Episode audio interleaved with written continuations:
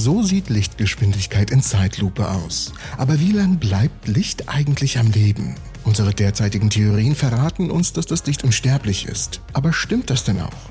Das ist eine große und fessende Frage, die uns wirklich an den Rand all dessen bringt, was wir über das Universum wissen. Diese Idee ist eine der beständigsten Ideen im gesamten Universum.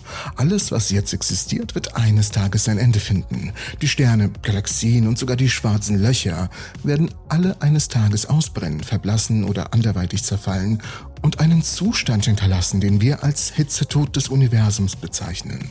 Ein Zustand, in dem aus einem Extremzustand mit maximaler Entropie keine Energie mehr entnommen werden kann, egal auf welche Weise. Das heißt, die Dinge bis ins Atom und die Bestandteile des Atoms so weit weg voneinander treiben, dass keine Energie mehr erzeugt werden kann. Aber vielleicht gibt es Ausnahmen von dieser allgemeinen Regel und einige Dinge werden wirklich ewig weiterleben. Ein solcher Kandidat für eine wirklich sichere und stabile Zukunft der Existenz, zumindest von irgendwas, ist das Photon, das Lichtquant. Die gesamte elektromagnetische Strahlung im Universum besteht aus Photonen. Und Photonen haben, soweit wir wissen, eine unendliche Lebensdauer. Also bedeutet das, dass das Licht wirklich ewig lebt. Als die Frage nach der unendlichen Lebensdauer eines Photons zum ersten Mal aufkam, hatte das einen sehr guten Grund. Wir hatten gerade den entscheidenden Beweis für das expandierende Universum entdeckt. Die spiralförmigen und elliptischen Nebel am Himmel erwiesen sich als Galaxien, weit jenseits der Größe und Reichweite der Milchstraße. Diese Ansammlung von Millionen, Milliarden oder sogar Billionen von Sternen befanden sich mindestens Millionen von Lichtjahren entfernt und damit weit außerhalb der Milchstraße. Außerdem stellte sich heraus, dass diese weit entfernten Objekte nicht nur weit weg waren, sondern sich auch von uns zu entfernen schienen. Denn je weiter sie im Durchschnitt entfernt waren, desto stärker wurde das Licht von ihnen systematisch zu immer röteren Wellenlängen verschoben.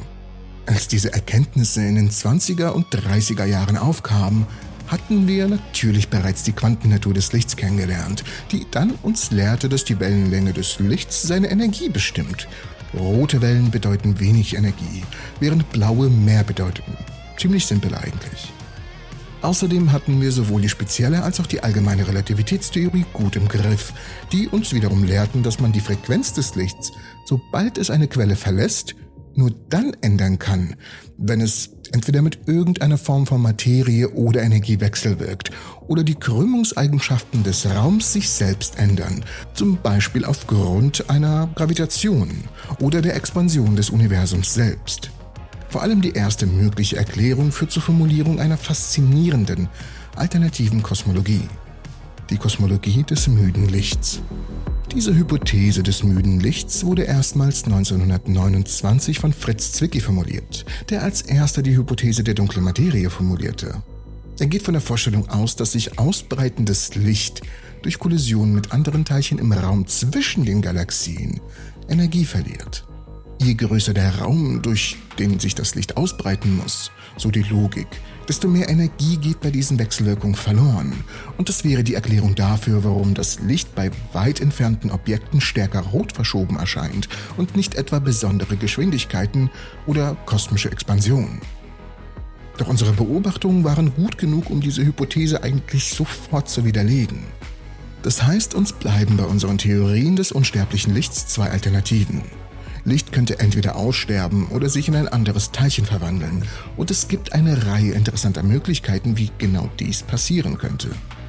Die erste ergibt sich einfach aus der Tatsache, dass wir eine kosmologische Rotverschiebung haben. Jedes einzelne Photon, das erzeugt wird, unabhängig davon, wie es erzeugt wird, ob thermisch oder durch einen Quantenübergang, wird das Universum durchströmen, bis es mit einem anderen Objekt kollidiert und wechselwirkt. Stell dir vor, du bist ein Photon und du wirst durch einen Quantenübergang emittiert. Du wirst beginnen, durch den intergalaktischen Raum zu reisen, wobei sich deine Wellenlänge aufgrund der Expansion des Universums ausdehnt. Du selbst wirst also nach und nach spaghettifiziert. Wenn du nicht das große Glück hast, von einem quantengebundenen Zustand mit der richtigen zulässigen Übergangsfrequenz absorbiert zu werden, wirst du einfach rot verschoben und rot verschoben, bis du unterhalb der längsten möglichen Wellenlänge bist. Es gibt jedoch eine zweite Möglichkeit, die für alle Photonen besteht. Sie können mit einem ansonsten freien Quantenteilchen wechselwirken und dabei eine beliebige Anzahl von Effekten hervorrufen. Nun, das klingt cool, denn irgendwie wollen wir das Photon ja tot sehen. Denn unsere bisherige These besagt, dass das Licht unsterblich ist und genau das wollen wir widerlegen.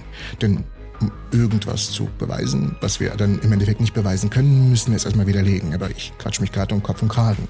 Es geht erstmal weiter. Es gibt nämlich noch eine zweite Möglichkeit. Dazu gehört die Streuung, bei der ein geladenes Teilchen, in der Regel ein Elektron, ein Photon absorbiert und dann wieder aussendet. Dabei kommt es zu einem Tausch von Energie und Impuls, der entweder das geladene Teilchen oder das Photon auf höhere Energien bringen kann, während das andere Teilchen weniger Energie hat. Ein Geben und Nehmen, ziemlich schön. Bei ausreichend hohen Energien kann die Kollision eines Photons mit einem anderen Teilchen, bei ausreichender Energie sogar mit einem anderen Photon, spontan ein Teilchen-Antiteilchenpaar erzeugen. Tatsächlich können die energiereichsten kosmischen Strahlen dies sogar mit dem bemerkenswert energiearmen Photonen tun, die Teil des kosmischen Mikrowellenhintergrunds sind, also die sichtbaren Überreste des Urknalls. Bei kosmischer Strahlung mit sehr hoher Energie hat ein einzelnes typisches Photon die Chance, Elektronen- und Positronenpaare zu erzeugen. Mit anderen Worten, um das mal zusammenzufassen, selbst Photonen mit sehr niedriger Energie können in andere Teilchen, die nicht Photonen sind, umgewandelt werden, wenn sie mit einem anderen Teilchen mit ausreichend hoher Energie zusammenstoßen. Und dabei entstehen noch mehr Photonen. Das heißt, egal was wir hier gerade versuchen, es entstehen noch mehr Photonen. Aber es gibt eine dritte Möglichkeit. Ein Photon über die kosmische Expansion oder durch die Umwandlung in Teilchen mit einer Ruhemasse ungleich Null hinaus zu verändern.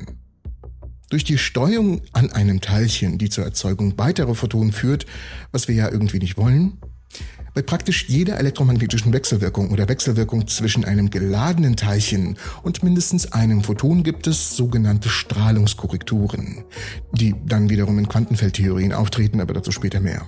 Und bei jeder dieser Standardwechselwirkungen, bei der zu Beginn und am Ende die gleiche Anzahl von Photonen vorhanden ist, besteht immer noch eine Wahrscheinlichkeit, die etwas weniger als ein Prozent ist, dass am Ende ein zusätzliches Photon abgestrahlt wird, das über die Anzahl hinausgeht, mit der man begonnen hat. Und jedes Mal, wenn wir ein energiereiches Teilchen haben, das eine positive Ruhemasse und eine positive Temperatur besitzt, strahlen diese Teilchen auch Photonen ab, Sie verlieren Energie in Form von Photonen. Äh, äh, äh, Photonen, es, es heißt Photon. Ach Gott, nochmal, nochmal. Sie verlieren Energie in Form von Photonen. Also sind Photonen nun sehr, sehr leicht zu erzeugen. Und nicht nur das, es entstehen sogar noch mehr Photonen, egal was wir tun. Und es kann beliebig lange dauern, bis die Effekte der kosmischen Rotverschiebung sie auf einen niedrigen Energiewert und eine niedrige Dichte bringen. Jedes Mal, wenn sich das Universum verdoppelt, sinkt die Gesamtenergiedichte von Photonen. Doch die Anzahl der Photonen, trotz aller Möglichkeiten, sie zu erzeugen, bleibt relativ konstant. Die kosmische Expansion, die die Wellenlänge auf das Doppelte der ursprünglichen Wellenlänge über einen gewissen Zeitraum ausdehnt und damit die Energie pro Photon halbiert, hat einen zusätzlichen Effekt. Auf ausreichend langen Zeitskalen wird dies dazu führen, dass die Energiedichte des Universums in Form von Photonen asymptotisch gegen Null sinkt. Aber sie wird diesen Wert nie ganz erreichen. Das heißt, das Photon bleibt am Leben. Aber verdammt, wir wollen es zerstören. Und uns bleiben immer noch Möglichkeiten, Photonen zu absorbieren, indem man sie auf ein schwarzes Loch treffen lässt. Sobald etwas von außerhalb des Ereignishorizonts in das innere Loch gelangt, kann es nicht nur nicht mehr entkommen, sondern es wird auch immer zur Energie der Ruhemasse des schwarzen Lochs selbst beitragen. Ja, es wird im Laufe der Zeit viele schwarze Löcher geben, die das Universum bevölkern, und sie werden an Masse und Größe zunehmen, wenn die Zeit voranschreitet. Aber auch das wird nur bis zu einem gewissen Punkt der Fall sein.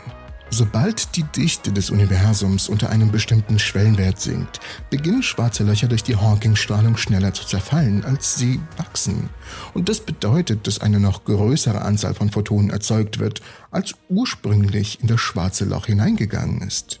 In den nächsten Millionen und Abermilliarden und Billionen von Jahren wird jedes schwarze Loch im Universum schließlich vollständig zerfallen wobei die überwältigende Mehrheit der Zerfallsprodukte Photonen sind. Werden sie also jemals aussterben? Nicht nach den gegenwärtigen Gesetzen der Physik. Tatsächlich ist die Situation sogar noch schlimmer, als uns wahrscheinlich bewusst ist. Denken wir mal an jedes Photon, das beim Urknall entstanden ist, das bei verschiedenen Supernovae entstand, durch Sonnen oder noch entstehen wird. Und selbst wenn man wartet, bis all diese Photonen aufgrund der Expansion des Universums niedrigere Energien erreichen, wird das Universum immer noch nicht frei von Photonen sein. Sie bleiben einfach. Aber warum ist das so? Nun, das gilt in einer anderen Episode herauszufinden, denn hier kommt die dunkle Energie ins Spiel und das würde den Rahmen des Videos hier sprengen. Aber eines ist wichtig zum Essen. Äh, wow, wow. Äh, ich wollte sagen, eins ist wichtig zu wissen, aber eins ist natürlich auch wichtig zu messen. Was auch immer. Ähm, selbst an seinem Ende, egal wie weit wir in die Zukunft gehen, wird das Universum immer weiter Strahlung produzieren und sicherstellen, dass es niemals den absoluten Nullpunkt erreichen wird.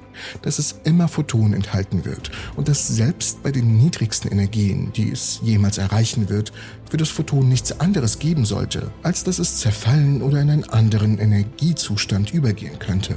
Obwohl die Energiedichte des Universums mit seiner Ausdehnung weiter abnimmt und die jedem einzelnen Photon innewohnende Energie mit fortschreitender Zeit immer weiter abnimmt, wird es nie etwas Fundamentaleres geben, in das sie übergehen werden. Wenn wir nur das Photon haben, wie wir es im Standardmodell verstehen, dann ist das Photon wirklich, wirklich stabil, Bruder bedanke mich fürs Zusehen. Hier habt ihr eine Erklärung, wieso wir eigentlich die Lichtgeschwindigkeit doch in einem gewissen Medium überschreiten können. Da erkläre ich die Cherenkov-Strahlung. Ich hoffe, die Folge hat euch hier gefallen und ich bedanke mich fürs Zusehen.